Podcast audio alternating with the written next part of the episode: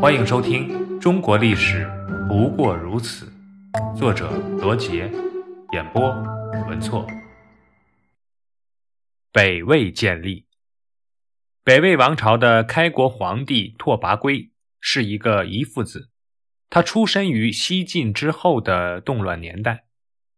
北魏王朝的前身是代国，拓跋圭是代国末代国王拓跋十翼坚的孙子。拓跋圭的母亲贺氏来自贺兰部。就在拓跋圭出生前几个月，代国发生了叛乱，拓跋圭的父亲和叛乱者格斗时受了重伤，不久便去世了。父亲死了，母亲贺氏背后还有强大的贺兰部势力。为了继续笼络贺兰部，石义坚把怀着身孕的儿媳收为自己的妻子。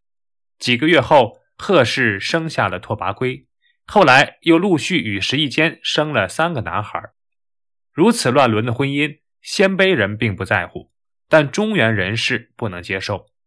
拓跋圭是贺氏改嫁给石义坚后出生的，所以当时其他国家的人们都以为他是石义坚的儿子。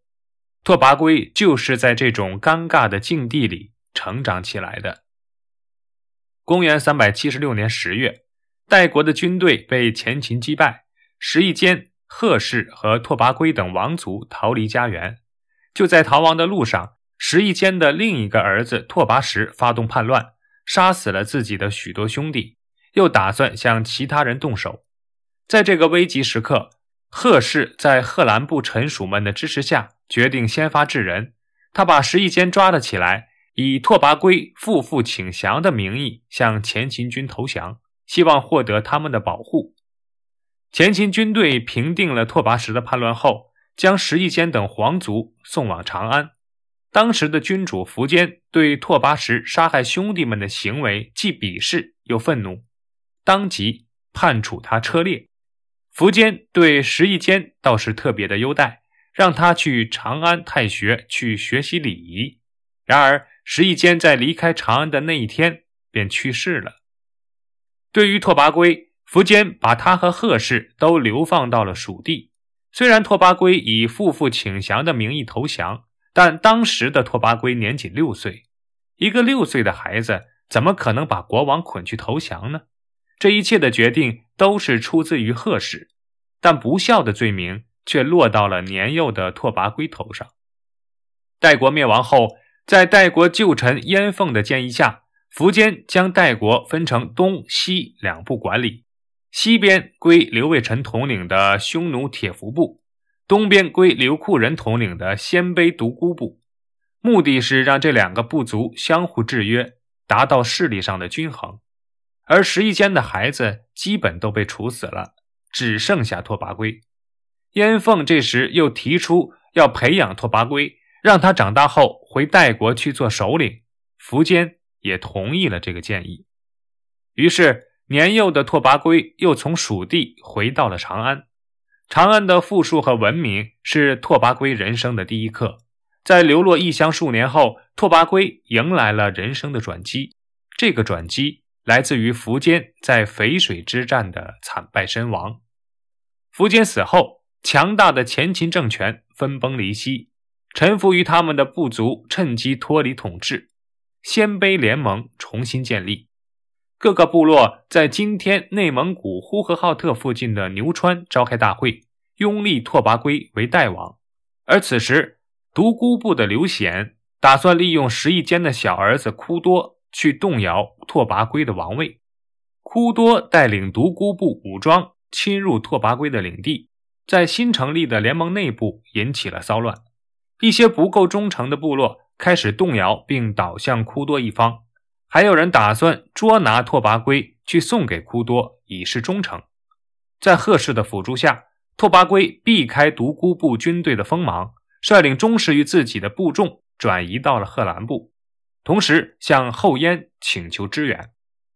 后燕是慕容垂建立的国家，枯多依附的势力是西燕，那也正是后燕的死对头，亲属关系和利害关系叠加在一起。慕容垂毫不犹豫地站在了拓跋圭一方，在慕容垂的支持下，拓跋圭打败了库多的军队。库多失败以后，刘显的实力也受到了严重的影响。独孤部发生内乱，拓跋圭的魏军与慕容垂的燕军利用这个机会联合打击独孤部，大获全胜。刘显逃往西燕，独孤部的人口和财产都被燕魏联军所瓜分。可后来，慕容垂想吃掉魏国，统一北方，于是公元三百九十五年五月，慕容垂派太子慕容宝担任主帅，带领重兵攻打拓跋圭，企图消灭魏国。但慕容宝缺乏军事才能，又轻率浮躁，骄傲轻敌。拓跋圭则避开慕容宝的主力部队，开始转移作战，把人口、牲畜都迁到了黄河以西，故意让慕容宝拿下了五原郡。慕容宝更加得意，率领大军一路赶到黄河岸边，意图造船过河。慕容宝不知道，他这时候已经中了圈套。拓跋圭在河边修筑了许多的防御工事。又悄悄派出三路大军包抄到慕容宝军队的侧翼和后方，从中切断了通往中山的道路。公元三百九十五年九月，慕容宝大军造好了船只，正准备向对岸进发，河面上忽起飓风，几十只船被吹到了对岸，船上的人被魏军轻易的抓获。由于中山是通往后燕的道路已被魏军阻断，中山的使者一来就被魏军抓获。拓跋圭借此制造谣言，说慕容垂病故，以扰乱慕容宝的军心。慕容宝也担心自己的皇位被夺去，索性焚烧船只，撤军回去。此时气候变得异常寒冷，河面都结了冰。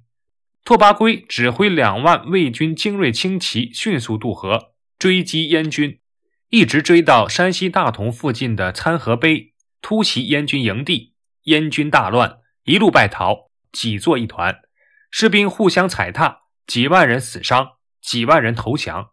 到最后，慕容宝的大军只剩下区区几千人。抵达上古时，慕容垂病逝，慕容宝继位。